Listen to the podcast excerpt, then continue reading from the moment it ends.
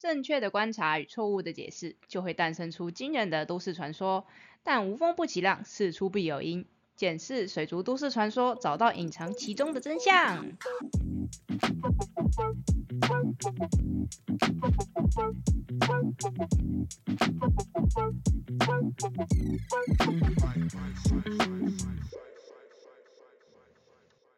大家好，我是台语手札的造景师阿喵。大家好，我是台语手札的兽医师阿汪。欢迎大家来收听我们这一集的水族大大说对，就因应中秋节的关系，原本水族大大说应该是在十月一号才会上架，但因为想说中秋节嘛，大家三天这么无聊，嗯哼，我就提早上架，大家有机会可以一边赏月，一边赏月一边吃。哎、会不会我们说，一边赏月一边吃？会不会我们在说完赏月之后就下雨了？因为阿喵在这边，哎、哎要不要查一下？天气啊？啊，如果会下雨的话，八成就是阿喵的错。那如果不会下，洗车啦。我那好久没有洗车了。那你有想洗车吗？有？啊，那有点危险哦，那大家就是小心一点。听说阿喵的妹妹现在在日本玩，她那边全部都是下雨，基隆人大概就是这种程度的等哎级，尤其是阿喵家。哎、对，那所以说这一集的话，我们就是提早播出，那它其实算是十月的那一集。嗯嗯那我们这一集要跟大家谈谈什么？我们这一集要跟大家谈的是水族大大说，水族箱里面的硝酸盐不重要，它不用测，因为原本消化系统就会产生大量的硝酸盐。这是真的还假的啊、我觉得它，硝酸盐它还蛮尴尬，因为硝酸盐它在水族界当中，我不知道为什么它一直被无视，但对我来说，这会是一件让我很惊讶的事情。嗯，我惊讶的点是因为啊，硝酸盐它是一个兽医的鱼病课本里面必定会谈到的一个症状，是，而且它还有属于它自己的特殊名词。嗯哼，哎阿妙，你们那个时候在水产养殖系上课的时候，你们一定会很注注重在水质这一块嘛？是，虽然你之前好像说你们没有特别教到消化细菌，对，但是你们还是会上一些就是水质相关的数值跟鱼质的疾病。是，那个时候你们有谈到硝酸盐这个东西吗？有啊有啊，一定有啊。他那个时候写的什么？你还有印象吗？这个我倒是没有什么印象。哎，都在养斗鱼都没有在上课。但不过蛮惊讶，你们有谈到硝酸盐的。硝酸盐，然后最最基本的硝酸盐、硝酸，然后氨那些都硝酸盐就是硝酸。哦哦，不好意思，那个是硝酸盐呃跟亚呃硝酸吗对对对对，亚硝酸，亚硝酸。对啊对啊，你们这样有提到。有啊因为其实，在养殖环境之下，尤其是那种高密度养殖，其实有时候他们的硝酸盐浓度甚至会到一百两百以上。我们还是有浅浅的观赏鱼的课程啊。啊，了解，所以嗯那个时候，啊，浅浅的所以其实你们也不是在水产养殖的部分提到，是比较像是观赏鱼的这一部分会提到，反正就是放在水质课，水质课啊，反正就一起讲这样子而嗯已。对，因为其实啊，就是还蛮多的鱼，它们对于硝酸盐这个东西，它本身的耐受性是非常非常高的，嗯，尤其是在海水海水的系统里面，其实它本身真的可以耐到一两百，它可能鱼质完全不会有任何生长的问题，是，然后所有的繁殖表现也都正常，这是有机会的。嗯，不过其实硝酸盐呢，它如果说你是在淡水缸的系统的话，它其实算是观赏鱼里面蛮常见的一个疾病，所以它才会在我们的兽医师的课本里面，就算兽医对鱼病的了解不是这么多，但是课本里面还是有出现，而且每次只要上到水质那一章，硝酸盐的中毒一定会被他提出来讲。嗯因为啊，我刚才有说，就是硝酸盐这种，它在兽医师课本里面，它其实有一个特殊的名词，它叫做老缸症候群。嗯，对，然后老缸症候群，它就顾名思义，它就是一个很老的缸子，它就会出现的问题。那怎么叫做很老的缸子呢？假如说你的鱼缸的密度是正常的，然后你有在正常的换水、正常清理过滤器的话，大概你的缸子使用一年到两年左右，你的鱼缸就有机会会开始陷入老缸症候群的状况。嗯，不过在台湾，大家很喜欢高密度的把鱼养在非常小的缸子里面，然后再加上说过滤器的状况可能又不愿意洗，因为说什么上面有很多好菌不能够洗。结果就是什么？结果就是台湾人的鱼缸的老化速度比外国人的还要快，蛮快的。嗯，其实我之前遇过让我最震惊的一缸是，它开缸了一个半月就开始出现了老缸症后群的 现象，我觉得超酷的，我觉得超级无敌强的。对，那所谓老缸症候群是什么意思？老缸症候群的话是代表说你在测水质的时候，你会发现嗯你的鱼缸里面的 NO 3的数值变得很高，嗯，然后你鱼缸里面的 pH 值很容易下降。是，然后他们会把这个数值的表现称为老缸症候群。那嗯同时鱼会有什么问题呢？就如果说你只有像我们刚才说的，很多鱼它对于硝酸盐它本身就是没有什么，它本身就是没什么反应，它本身就可以耐受很高的话，那它数值高就高啊，那 pH 值下降没关系啊。我 pH 下降，我就用珊瑚骨下去把它顶住就好了。所以为什么这么多大大缸喜欢用珊瑚骨？他们不是说你的缸只要不用珊瑚骨，它就会酸跌，嗯，接着你就会养不起来。所以你缸子里面一定要放一包珊瑚骨，那那一包还不一定要放在过滤器里面，你放在裸缸的其中一个角落都都可以，以，是吧？嗯对对对。为什么呢？其实很多大大的缸，他们可能是已经陷入了老缸症候群的状况，所以它鱼缸里面才会酸跌的这么快。嗯所以事实上这件事情呢，我其实也花了很多的时间下去了解，因为有很多的地方我觉得是解释不通的。是，因为就像刚才说的嘛，硝酸大家都说它对于其实毒性没有这么强啊。对。那大家也说消化系统成了以后，其实它就是把很毒的氨变成没有什么毒的亚硝，嗯变成没有什么毒的硝酸了嘛。那如果是这样的情况之下，为什么我要去在意它？那为什么就是硝酸盐高的时候鱼会出事？嗯那老缸症候群的时候鱼到底会出什么事？老缸症候群的时候，我觉得这也是为什么硝酸盐一直被大家很冷落的原因。嗯因为啊，老缸症候群它鱼出事的方式啊，超不像是水质问题的。我觉得这是硝酸盐中毒最讨厌的一件事情，就是它的表现跟一般的水质表现不一样。是，不过大家对于就是一般水质问题造成鱼只状况改变这件事情会有怎么样的想法？阿妙，就是你在临床上面，就是你在你们的嗨，场子里面，你看到怎么样现象，你会开始怀疑说是不是我的水出事，我必须要大换水。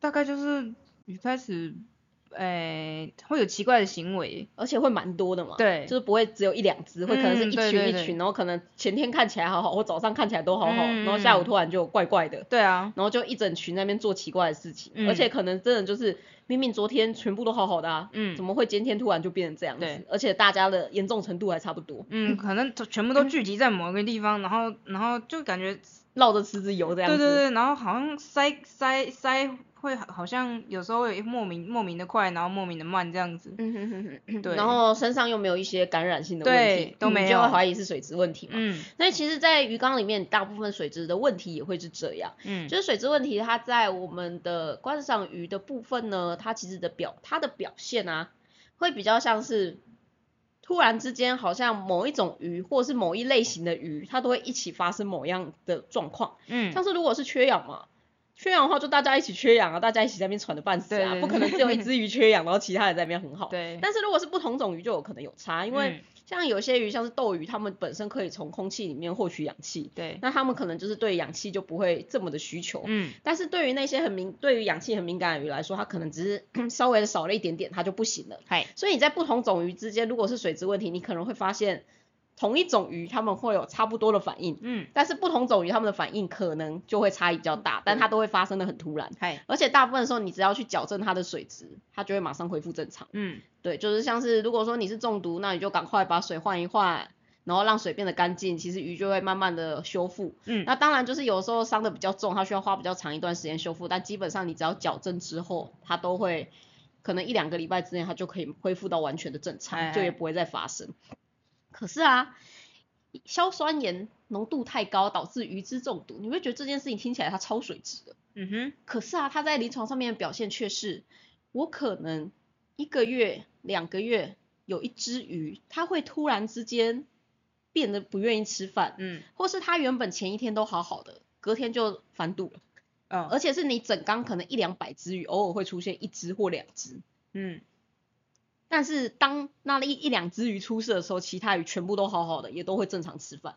而且你会发现，你不论换水频率多高，就是你在多么努力的换水，然后你一次换的水量有多少，就是尽量，你就算尽量全换，嗯这件事情还是会不还是会断，发生还是会不断的发生。嗯而且有的时候它的表现会是，你的鱼它并没有死掉，嗯它也是可以活着，然后它也是正常吃饭，甚至有些鱼还会生哦。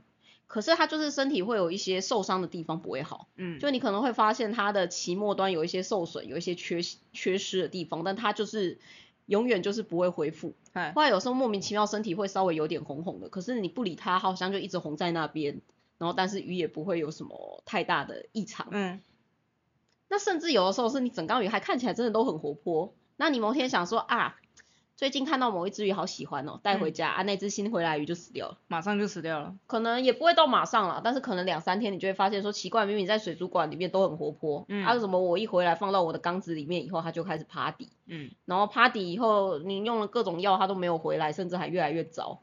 各种药。因为趴底不就是要用药吗？哦好哦。哎、而且你一开始想说会不会是这家去买的那张水族店品质不好，嗯所以你又换了一家，结果换了一家以后还是一模一样，嗯而且不论是买什么鱼都会发生这样子的事情，嗯对，它就会发生这种就是很灵异的事件。嗯哼，就像像是那个你的鱼缸，就是每一两个月都会有一只鱼帮你挡杀这种。献祭。对对对，然后还有就是新进的新进的鱼会因为某种奇怪的业力引爆，然后导致于 导致于你完全没有办法进新鱼，但是旧的鱼完全不会有事哦，嗯哼，旧的鱼甚至还会长大哦。所以你不会觉得这就是一件很神秘的表现吗？是。对它它也不是瞬间一起死，它是偶尔几只比较体弱的会死掉，甚至嗯有些鱼完全不受影响，嗯但是可能就只是你新进的鱼没有办法存活。嗯而且你在水质上面来说，你只会看到就是可能只有硝酸盐变很多这件事情，因为如果说你鱼缸用的是珊瑚骨，你甚至连 pH 值下降你都看不到。对对。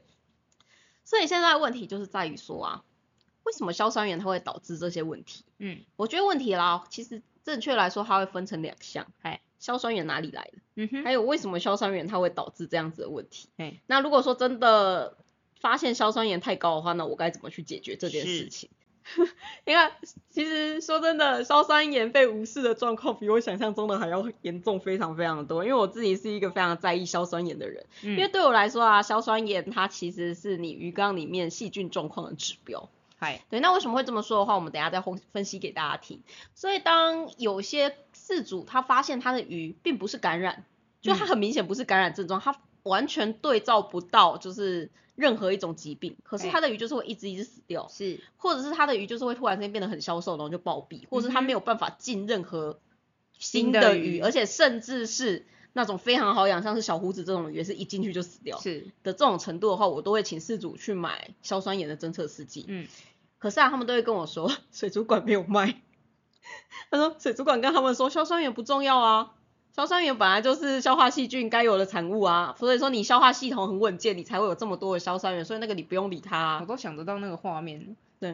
不是你说你说那个水族馆老板跟饲主，这个不用买啦。对对对，然后他就会开，然后他水族馆就会开始跟你说他应该是亚硝酸中毒，然后叫你买亚硝酸的试剂。对。然后或者叫你买氨的试剂，然后你回来测，你就会发现说，哎、不对啊，氨跟亚硝酸都是零啊，嗯哼。对，然后你就会觉得你鱼缸没有问题，嗯。对 就是我觉得他已经被忽视到如此让我绝望，但是我真的很震惊。那为了这件事情，我其实也有去国外的就是论坛查过，嗯。发现国外的论坛，妈的，他们超超级在意硝酸盐好吗？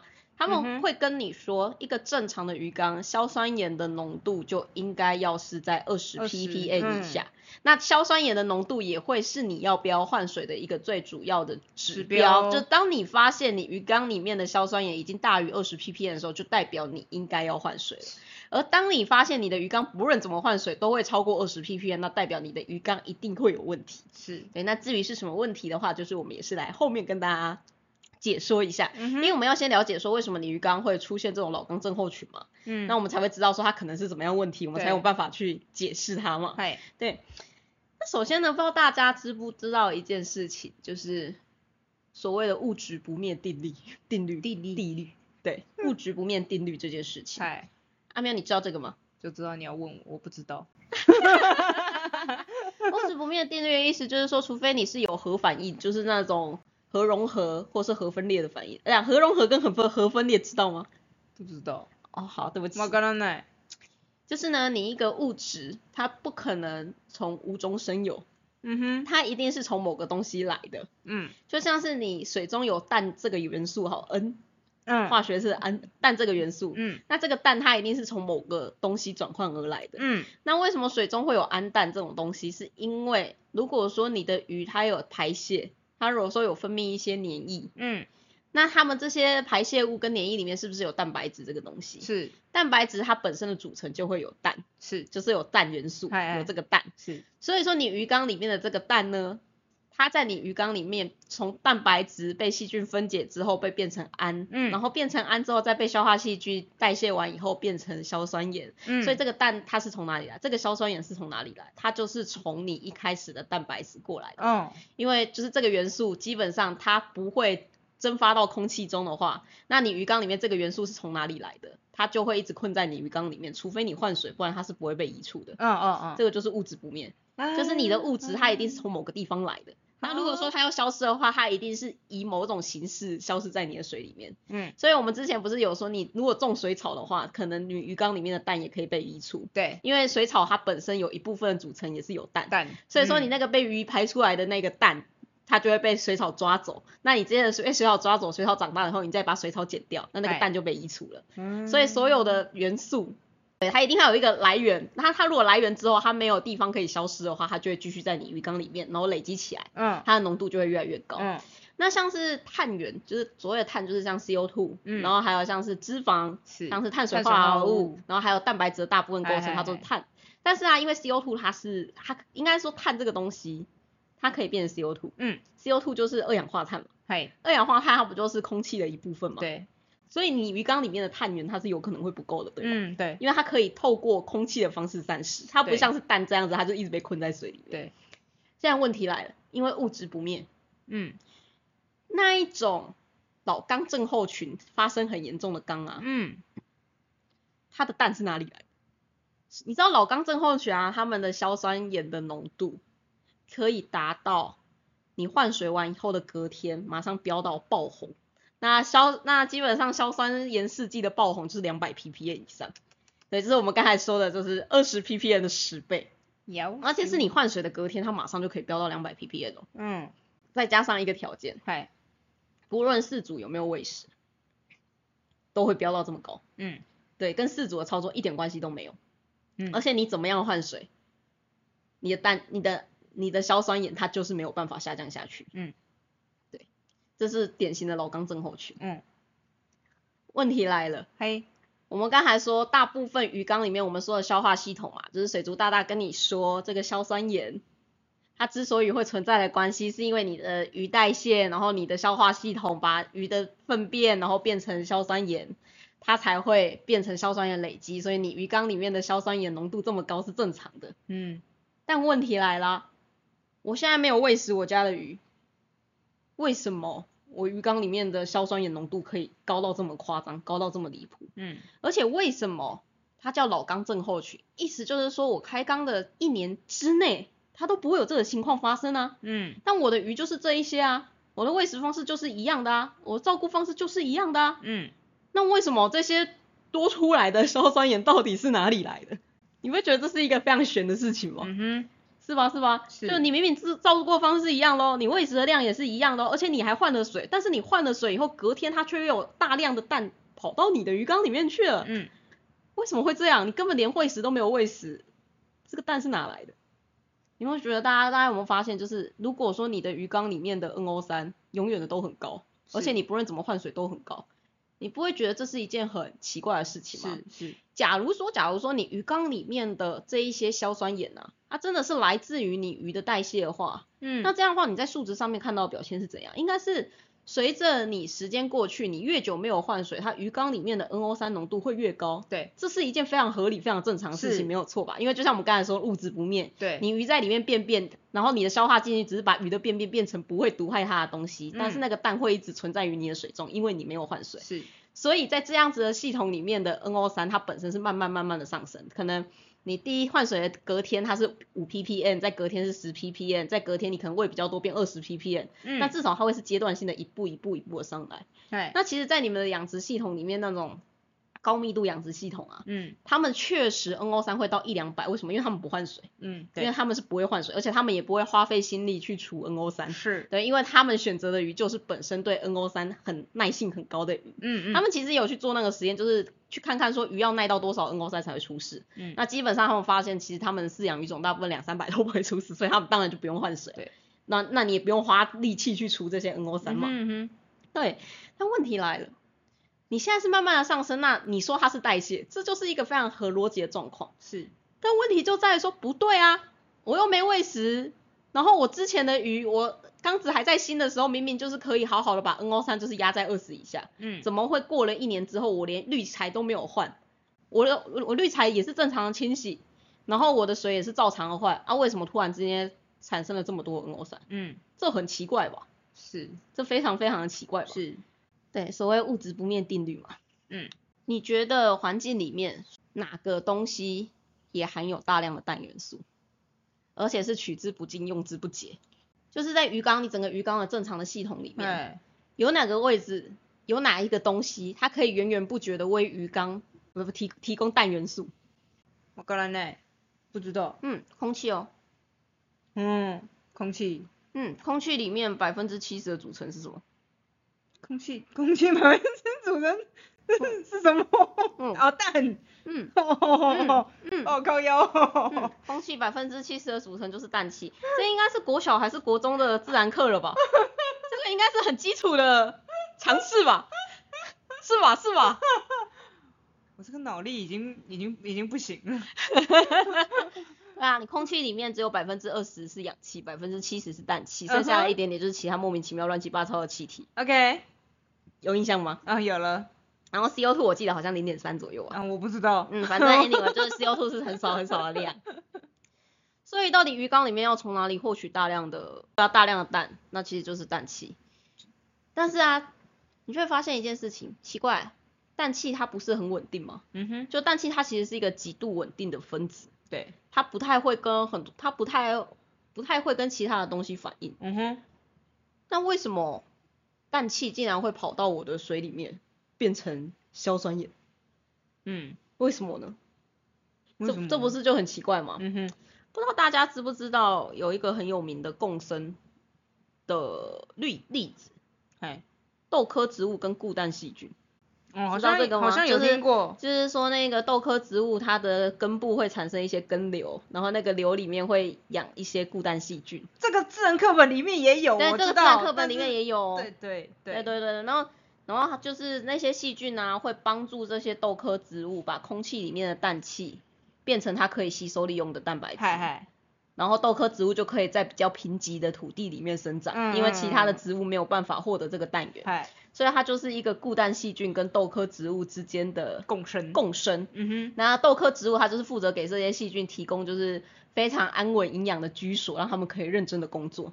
但我跟你说一件蛮有趣的事情，哎，豆科植物会惩罚细菌哦。哼，为什么？然后他怎么惩罚？如果因为豆那个固氮细菌啊，它们其实嗯大部分都是厌氧菌，它们不喜欢氧气。嗯，那豆科植物的根瘤里面，它们也会尽量就是把氧气都抽走这样子。哎哎，就要让他们就是有一个可以安全工作的环境嘛。嗯，那有的时候啊，那些细菌啊，在根瘤里面住太久，会过太爽，他就会觉得说，就是、啊，我随便做做，豆科植物都会接受啦，反正它没有我也不行啦。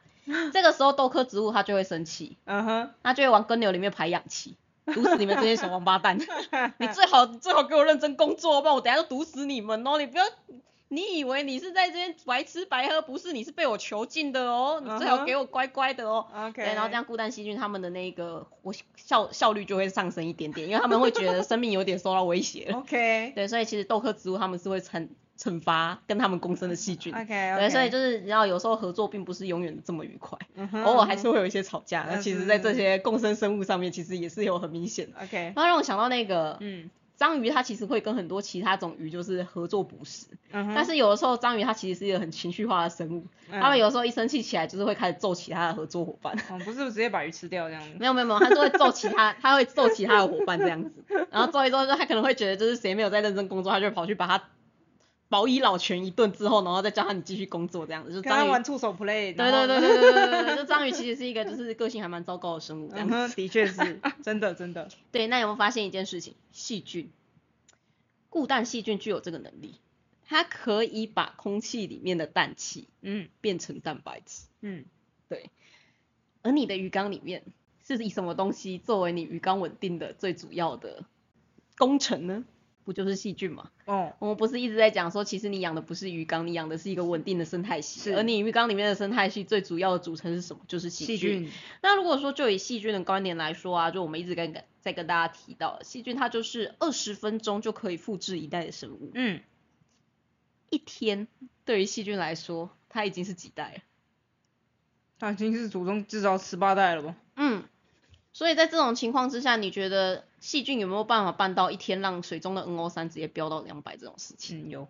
是吧？嗯嗯 就我们刚才嗯说，生物代谢出来的东西，它都是慢慢累积的。但是是因为我们的鱼的生活的速度没有这么快啊，对，所以说它慢慢累积，你可能会是一天两天看到它慢慢的累积。嗯哼，但如果说是像细菌这种就是作用速度超快的生物，几个小时之内你看到它代谢了某个东西，并且大量累积，嗯其实不是什么很难的事情嘞、是，是吧？对，所以呢，其实为什么你的鱼缸里面，为什么当你变成老缸之后呢，你鱼缸里面的 NO 3量会大幅的上升？这可能是因为你鱼缸里面开始有一些类似于固氮细菌的细菌存在。嗯，而为什么你的鱼缸里面会因为它老化之后就有固氮细菌的存在？嗯，你知道固氮细菌啊，它其实跟消化细菌有点像。嘿，就是呢，所谓的消化，其实消化细菌它跟一般大家说的腐生菌是不一样的。消化细菌它其实跟植物比较像对，它是利用就是水中那一些就是无机质，所谓无机质就是那些没什么营养的东西，嗯然后自己再使用一些额外的能量，然后下去把它组合成就是比较大的物质。嗯，所以它们其实是属于自力更生型的，它们算自营自营性的生物，嗯就有点像是植物这样子。像植物它是吸收了太阳光，对然后就可以长大，嗯它不需要吃任何的东西，它就可以长大这样子。是，那其实消化细菌跟固氮细菌，它们也是属于这一种。嗯，你看固氮细菌它做了什么事情？它把氮气变成了蛋白质，那不就是跟植物很像吗？嗯哼，就是植物把 CO2 变成了碳水化合物嘛，对，那不就是类似的状况嘛？嗯哼，所以它就是一个属于自营菌很多的状况。嗯，那在什么样的情况之下，你的鱼缸里面它竟然不是以腐生菌为主、欸，而是变成以像是这种自营菌，就是像这种草之类的生物为主？嗯，我觉得就是跟大家说，可能现在细菌什么自营菌、异营菌，大家会觉得有点难想象。嗨那，我们先把细菌大家，大家月饼要吃不下去了，大家先把细菌，先把先把月饼放不下，是，先把细菌跟绿材这些东西，你先把它砍掉，因为其实说真的，生态这种东西，不论你是在微环境还是在巨巨观上面来说，它都是一样。嗯，大家先想象一下，要怎么样的环境里面，你才会那个环境全部都是草，然后没有什么动物？嗯，对，要怎么样的环境里面才，要怎么样的生态系里面，嗨，你才会出现这样子的情况，就是它一整片都是草原，嗯，然后但是却没有什么生物来消费它。就一个如果说非非常华丽的生态系，就像是亚马逊热带雨林那边的生态系来说，是，它一定就是各式各样的植物都有，嗯，然后就是有各式各样的动物，对，然后它们就会有一个非常稳定的生态系嘛。嗯，对，那我们现在的问题是在于说，如果说你是像在动物园，你看动物园状况就是它里面全部都是消费者啊，就是全部都是要吃其他的，要吃其他的食物才有办法生存下来的消费者。是，那为什么动物园里面的这些动物可以存活？它明明就没有一个完整完整的生生态系啊，嗯哼，因为有饲育员会不断的喂食它们食物嘛。那在鱼缸里面的腐生菌是怎么样存活下来？就是靠你鱼缸里面那一些代谢，然后那些鱼的大便、鱼的黏液，嗯嗯你喂食的东西，是，那些东西它们就是可以让来你利用的缸子里面的细菌去利用嘛。嗯，对，就是因为有点，其实有点像是鱼是他们的饲育员啊，然然后你的动，然后你的那个过滤器里面其实就是一个小小的细菌的动物园，然后细菌都被圈养在里面，然后就是要定期喂食它们吃东西。嗯嗯嗯，那在什么时候你的动物园会没有办法再增加新的动物？满的时候，满的时候是一个嘛，那还有嗯就是如果说你现在经费不足，你没嗯有办法提供这么多食物，是，那这样的话你新进的这些动物不是也会死掉吗？对，对，那这个时候如果说你的园区空荡荡的，你会做什么事情呢？开始绿化它，嗯，因为反正你现在你现在手上有的食物可能就是一百份的食物，那你就只能养一百只动物。对但是你的园区却有一千一千公顷 的情况之下，嗯哼，那你没有办法展示这么多动物啊，因为你养不起这么多的动对。物。那其他地方干嘛？绿化它啊。嗯，因为植物它们是不需要你再额外的给它们东西，你只要种在那边，只要你环境是对的，它们就可以长得好好的，是。对吧？是，所以其他地方你就把它变成步道，你就把它变成就是绿化的园区，你就把它变成公园，然后偶尔在中间再穿插一些动物，嗯嗯，这样你的环境就是可以完善的被使用，嗯，但是你又不用花这么多的力气去喂食这些动物，是是吧？是而且甚至这些动物或许还可以以那些草为生，是，嗯，这就是你的过滤器里面发生的事情。嗯，可以想象那个画面吗？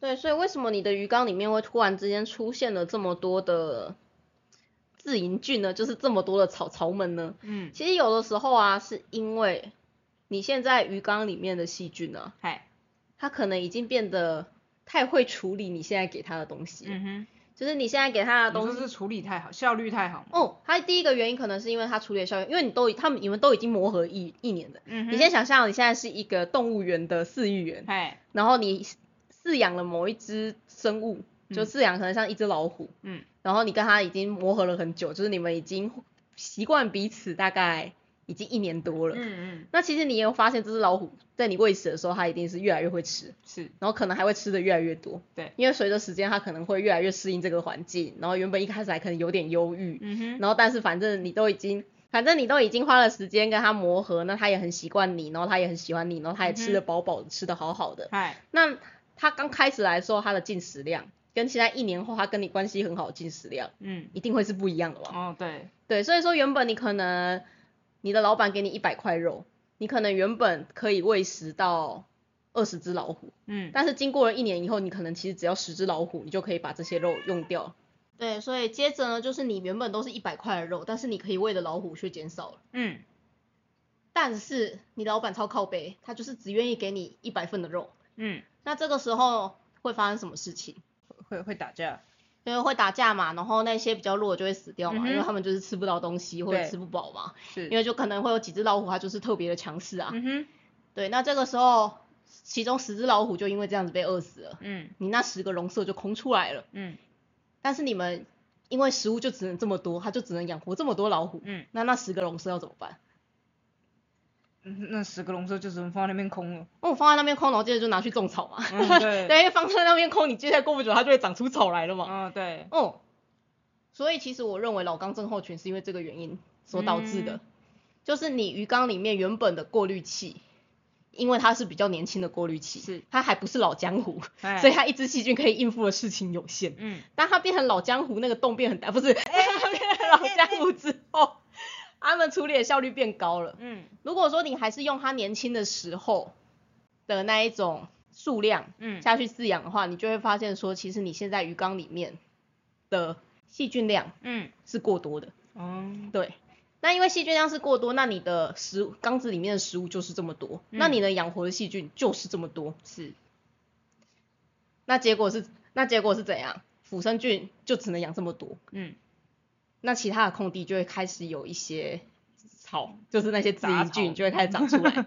那那些自营菌要怎么样维持自己的生活？就是他们只能从空气里面的氮气嗯去转换成蛋白质，然后去维持它自己。嗯所以他们在这个时候呢，他们就会大量的从空气里面获取氮气，并且最后因为你鱼缸里面有消也有消化细菌嘛，嗯，所以他们用的那些东西，最终最终它就变成了硝酸盐。哦，那这个时候一定会有人靠背啊。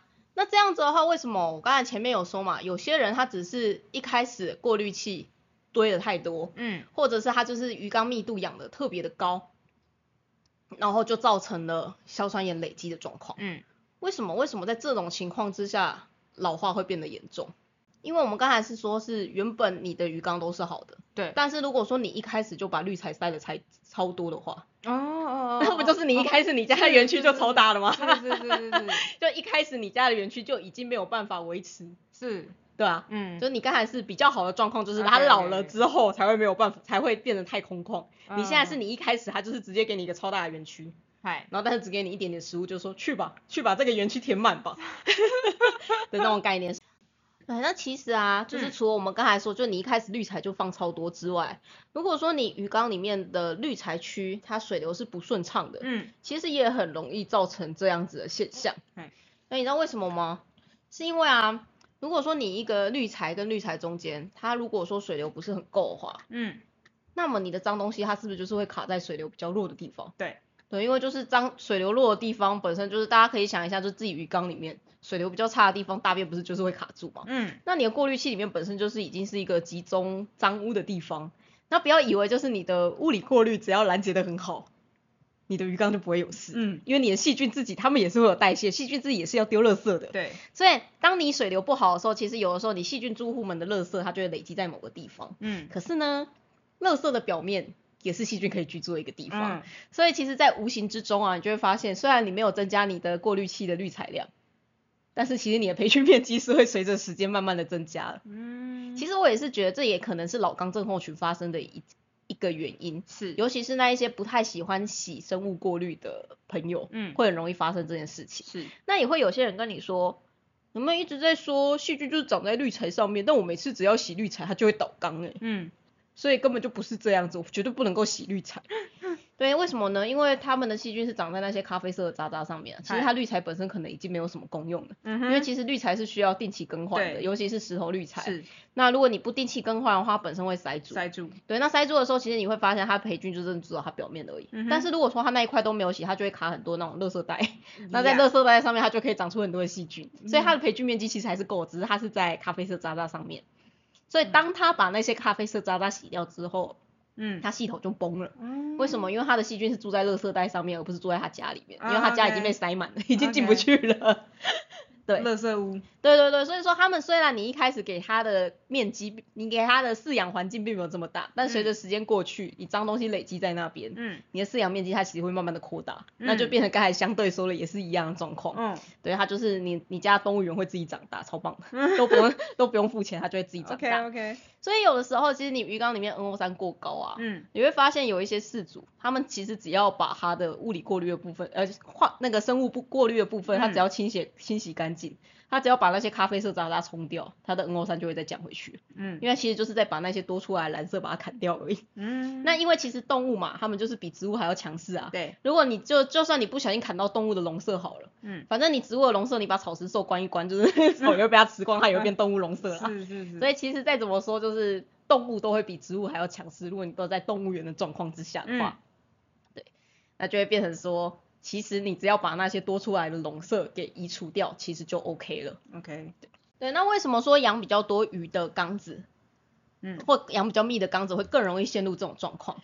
怎么了？没有羊羊比较多，羊比较多，没？我你是不是很想吃烤羊肉？你是想吃烤肉了吗？抱歉抱歉，对，就是羊比较多鱼。嗯哼，怎么样讲都是羊比较多啊，烦死了！但是中文的那一个声音会跟着根据整个字的改变，不然你来念。养的比较多的鱼缸，可恶，中间竟然给我用介词，不准用。啊，不要养的，给我养比较多。羊比较多，你看吧，你看吧，你自己也是养比较多。没，对，就是养比较多的，烦死人！现在让我这一句讲不完啊。因为你的鱼养的比较多，嗯，所以说你的细环境里面的细菌也是需要比较多，那它们的大便就会比较多，那你的垃圾堆的就会比较快。嗨，所以它就会更早的陷入那种鱼缸开始扩张的那种你的动物园开始扩张的那个状况，嗯所以最后你还是只能开始种草，嗯哼，因为你动物园区变得太大。了，是。对，所以它其实是一样的状况。OK，所以简单来说，其实 NO 三过高这件事情啊，嗯在你鱼缸里面代表的是什么？代表是你现在培菌面积过大。嗯。那为什么 NO 三过高这件事情会伴随着 pH 值的下降？有些人会说，因为消化系消化作用这件事情，嗯本身会产酸，嗯，这是没有错的。是，确实，一个强烈的消化作用，它会产酸没有错，但它其实产生的酸没有大家想象中这么多。嗯可是啊，有另外的东西它也很会产产酸。嗯，所有生物的呼吸是，都是一种酸性的反应。是，所以，当你鱼缸里面的生物量越多的时候，你的鱼缸会越容易产酸。嗯那为什么你现在的鱼缸里面会 NO 三过高，又很容易产酸呢？就是你细菌太多了嘛。是，那为什么你细菌会太多呢？就是因为你培菌面积太太多多了嘛。了对，所以其实只是因为这样子而已。所以对我来说，为什么我会一直建议各位，如果说你的缸子一定很稳定的话，你大概一个月测一次 NO 三会是比较好的。嗯因为它可以帮助你监控你们家的动物园有没有莫名其妙的土地扩张，那那些扩张的土地有没有被奇怪的邪恶的植物给占满？嗯哼，对，所以它会是一个还蛮好的指标。是，那它也可以告诉你说，是不是其实你的过滤器已经开始有一些阻塞的情况，有些地方开始堆积垃圾了，嗯哼，才导致说就是你的动物动物园在莫名其妙的扩张。嘿，所以其实只是这样子而已。所以我们再把比喻拿掉，就是直接回归到就是最一开始的状况。嗯，为什么你鱼缸里面的 NO 三会过高？其实简单来说，就是你的培菌面积过高。过大，那你的培菌面积过高，有三个可能性。嗯第一个是因为你的鱼缸里面整个系统都很稳定，嗯你的鱼缸里面的细菌它已经变得很厉害，它很会处理你鱼缸里面的那一些有的没有的东西，它全部都可以处理，所以它不需要到这么多的量。嗯，所以虽然一开始在新开缸的时候，你的鱼缸可能这样子的培菌面积是完全没有问题的，是是 OK 的，没有问题。是但是随着时间过去，因为你的细菌越来越厉害，所以你的培菌面积它就是相对的变多，嗯这是第一个原因。那在这种时候，你要怎么去解决这种问题造成的 NO 三过高呢？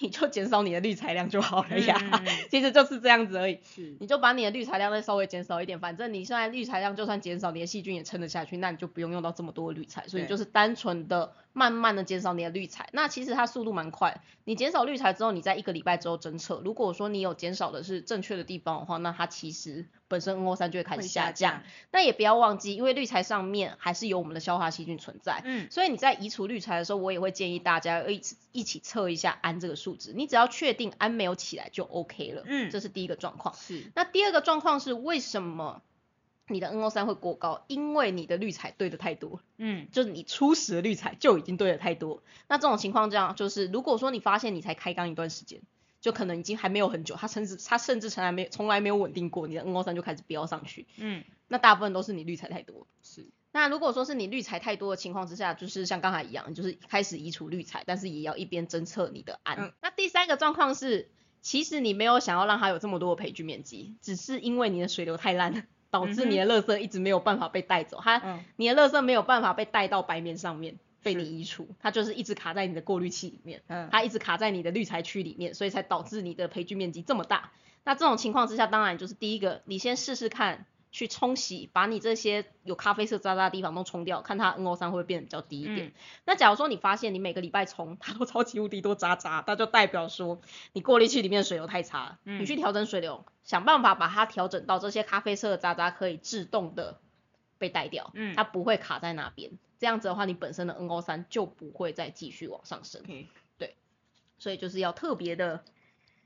其实主要 NO 三上升对我来说的意义其实就是这样，它其实代表的是说你鱼缸里面有太多不必要的细菌培菌区存在，而这个区域可能不是你主动为之，它可能是因为你的水流不顺畅所导致的。嗯所以当你鱼缸出现 NO 三过高的时候，其实我会建议大家就是去调整你的滤材。那调整的方式其实大部分都是减少滤材，或是增加滤材的水流量。那增加了滤材水流呢，除了你可以改变滤材的摆放方式，像是你把你的石头滤材分开摆，它的水流就不会像是你堆一大堆一样、嗯这么的阻力这么高。是之外，你也可以试试看，如果你的过滤器有办法忍受你把马达加大的话，那你把马达加大，将相对的水流变快，水流顺畅度也会变高，嗯这也是一个方式。是那另外的方式当然就是你直接把滤材更换成阻力没有这么大的滤材，像是把石头滤材换成一部分的塑胶滤材，这也是一个方式，因为塑胶滤材自己本身的阻力并不是这么大。是但是就是在更换的时候，大家一定要特别注意你鱼缸里面的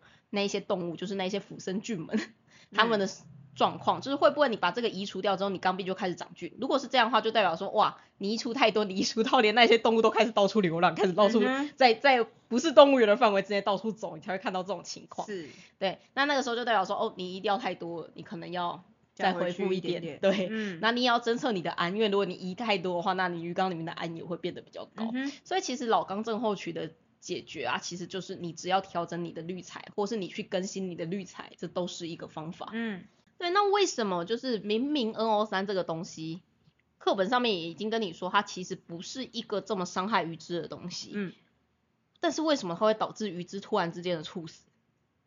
就是你没有办法解释这个症状，就是它嗯为什么会让你的鱼突然猝死，而且还不是每一只鱼都会死掉，对，还只是偶尔一两只死掉而已。它其实这个反应呢、会比较像是营养性的问题，就是因为你营养缺乏的时候也是这样子嘛，嗯就是它并因为每一只应该说每个人对于营养的吸收能力就是不一样，就你都吃了同样的食物，有些人就是会变胖子，有些人就是会变很瘦，那有些人就是会变得很健康。嗯那鱼也是这样，因为不同条鱼就算是同一种鱼哦，它们对于食物的消化吸收利用率也会是不一样。所以当你在饮食上面有问题的时候，并不会同时每一只鱼都出事，嗯它可能会先从中间一两只出事，那随着问题越来越严重，才会出事的个体越来越多好。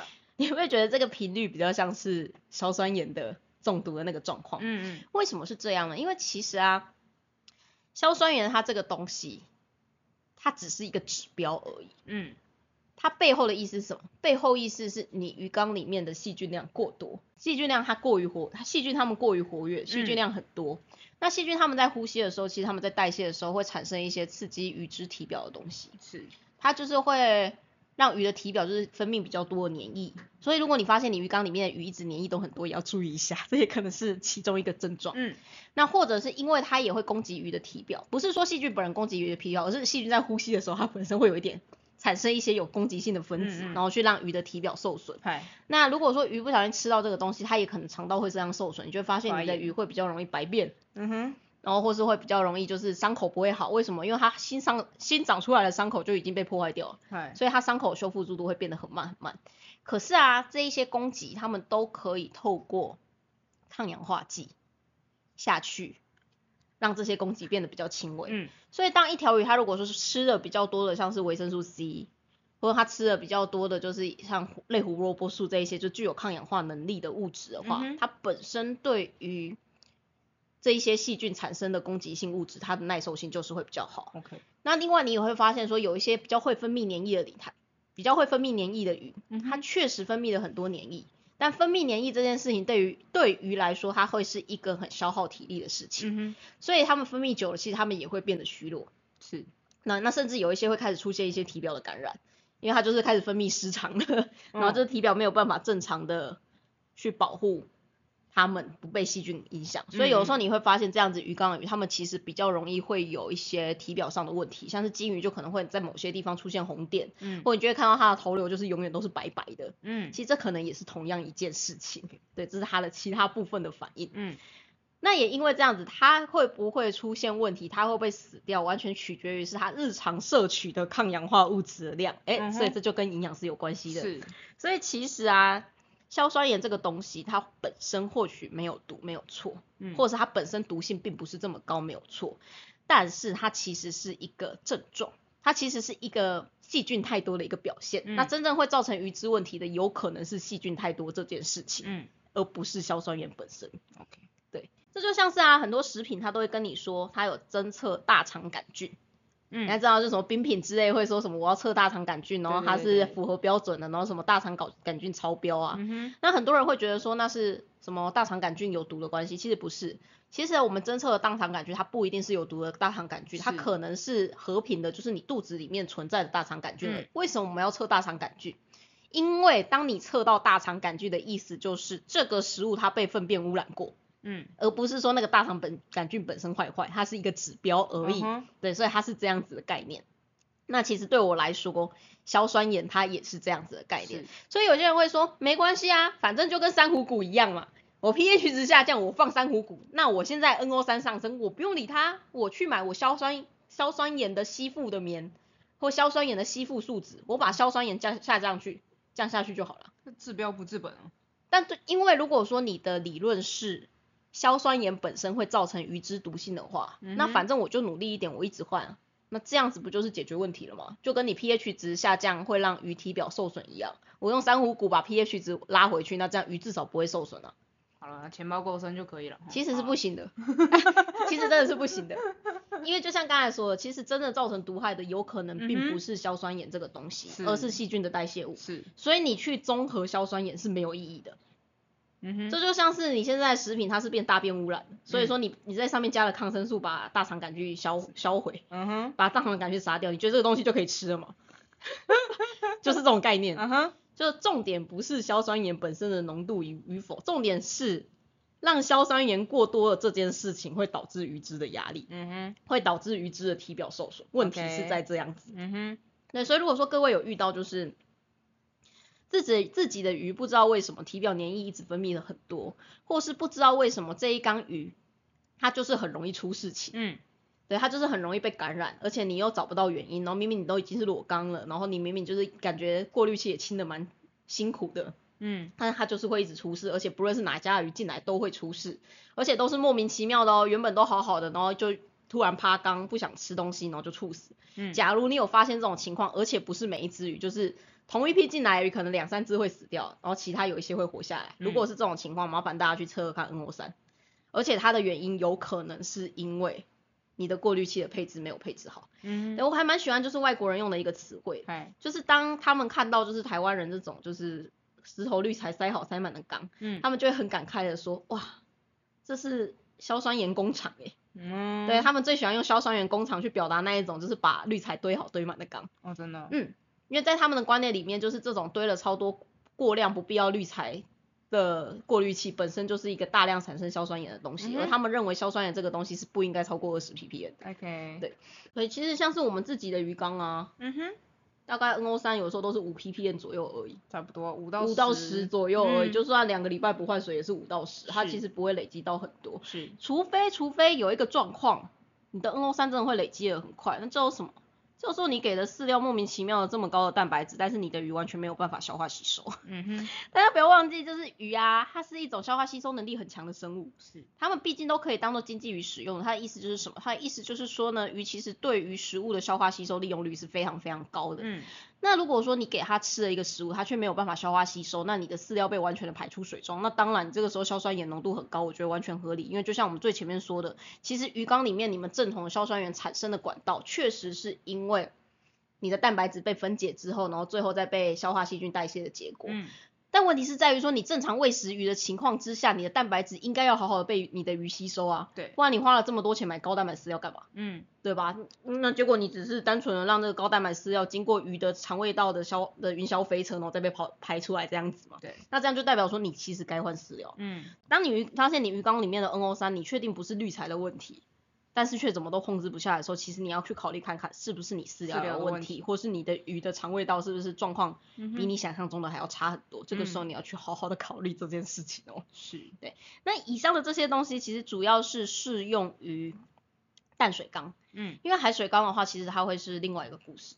对，因为海水缸它其实刚才说的细菌那一些，它们可以透过蛋白除沫器的方式下去化除，所以它其实会变得简单还蛮多的。是，对，所以说它会比较不一样。它会比较不一样的地方，其实是在于说海水缸的 NO 三是比较不容易累积起来的，因为就是那些细菌它都可以直接被打掉，它不像是在淡水缸里面的细菌，就是直接死在缸子里面，然后它的那个氮氮元素就是会因为物质不灭的关系，会一直存留在你的鱼缸里面。嗯，那因为蛋白除沫器的话，它自己本身的功能，它可以在蛋白质被变成氮之前，哎，它在蛋白质变成氨之前，它就把它打出来，然后包括那些细菌死掉之前，它就把它打出来。所以其实它最脏的会是在它那一杯蛋白里面的那些东西。嗯，所以说海水缸是可以透过蛋白除沫区是单纯的去移除氮这个元素，它嗯是有办法办到。嗯，海水缸它的维持应该要比淡水还要简单才是对的。对，所以就是我希望。唉，各位不要再太小看 NO 三这个数字，但是也不要对它太感冒。你只要确定你的 NO 三真的是在鱼缸里面，它是日渐的、每天的慢慢的上升，只是单纯因为你换水量不够所导致的，那其实你不用想这么多，你就是多换水一点。那如果说你怀疑是食物导致的，你可以试试看，你就是停止喂食两到三天，然后你看看你的 NO 三是不是就因此没有，对，会下降，或者甚至就是没有继续上升。嗯那这样你也可以排除这些问题。但假如发现你不论怎么换水，你不论怎么停止喂食，NO 三就是超级无敌爆干高，那八成就是你滤材问题。那嗯因为滤材的问题，它终究回归到的是你细菌的问题。那细菌的问题，它就会牵扯到你系统稳不稳定。是，而且因为细菌量太多，你的鱼很容易受很容易受伤，它很容易会营养不良，嗯因为它需要花很多的力气去修补它身体受伤的部分，是，那你的鱼就会死得早。嗯，所以就是整体来说，我们不不希望鱼缸里面的 NO 三超过二十 ppm，尤其是这种你不论怎么样停止喂食，不论怎么样换水都没有办法化出的情况。所以请大家不要再无视 NO 三了，NO 三真的很重要，尤其是当你的鱼缸都已经稳定。它都已经没有氨，它都已经没有亚硝酸之后，其实最重要你要看的就是 NO 三。嗯，你就根据你的 NO 三去调整你的滤材，根据你的 NO 三去决定你现在要不要更换你的滤材，或是要不要去增加它的水流顺顺畅度。嗯，对，就其实只是这样子而已。嗯，对，OK，那我们这一集的水族大大说，我希不知道大家听不听得懂、欸，我觉得稍微的有点偏难。没关系，就多吃几颗柚子，再再多听几遍这样。这个人生好像有点苦，啊没关系啦，反正听不懂的话，你们就记得不要让 NO 三过高啊。如果 NO 三过高，你又不知道怎么解决，就来咨询吧。是的，最简单暴力就是这样子解。是的，就只是这样子而已。对，总之要记得 NO 三它不是一个不重要的数值，而且鱼缸里面 NO 三过高也不是一件正常的事事情。嗯对所以就如果真的听不懂没关系，记得这一句就好了。嗯，对那我们这一集的水族大大说就到此告一个段段落。嘿，下一集你觉得要来谈什么比较好？我不知道大家想听什么。对我也不知道大家想听什么哎、反正是先来预告一下，就是我们十月的时候其实是会有塔鱼周年庆，那个时候会有一系列的活动，嘿，对，就是会有比较不一样的 podcast 出现。会有很多 podcast。对对对，不过那个就是十周年庆限定，就是只有只会每年十月才会有而已。嗨嗨，对，之后其他时间是不会出现的。但我希望就是我们经过了周年庆之后，我跟阿妙还没有被抽干，下个月可以正常的产出水族大大说。没关系，没关系，我们还有一个月，在因为我们下一集的主题还没有定。那如果说大家有什么想听的主题啊，也可以在下面留言，不然就是趁，不然就是我跟阿喵这个月在慢慢的思索，然后就是留在下个月让大家当做一个惊喜喽。是的，对，那我们水族大大说嗯就到这里了，嗯，我们下个月见喽。大家拜拜。